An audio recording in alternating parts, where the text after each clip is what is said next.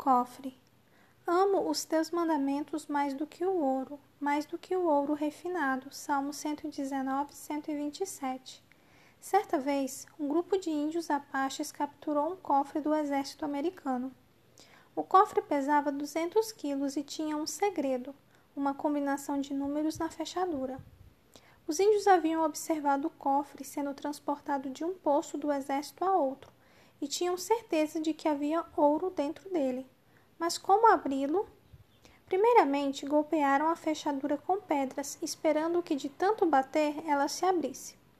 Como isso não adiantou, eles atacaram a porta de aço com suas machadinhas.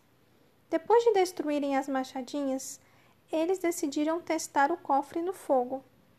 Acenderam uma fogueira e assaram o cofre durante horas a fio, mas não conseguiram obter o que queriam, pois o cofre apenas esquentou, mas não se abriu. Daí os índios arrastaram o cofre pela encosta de uma montanha, e lá de cima o empurraram por um penhasco, esperando que, ao cair pesadamente sobre as rochas lá embaixo, ele se abrisse como uma melancia. Nada. Só as rodinhas do cofre se quebraram e caíram. A seguir, eles tentaram explodi-lo com pólvora, mas o cofre resistiu então resolveram deixá-lo de molho dentro do rio para ver se ele amolecia.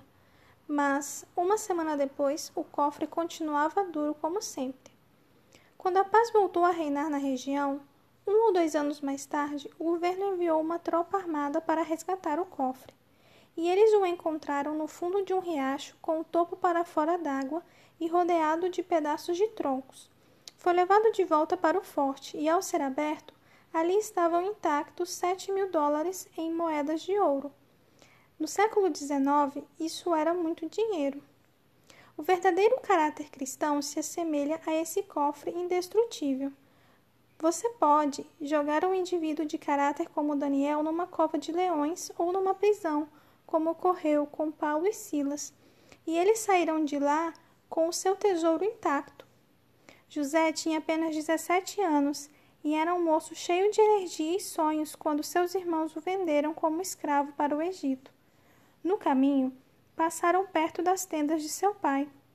José tinha tudo para se desesperar, mas sua alma fremiu ante a elevada resolução de mostrar-se fiel a Deus.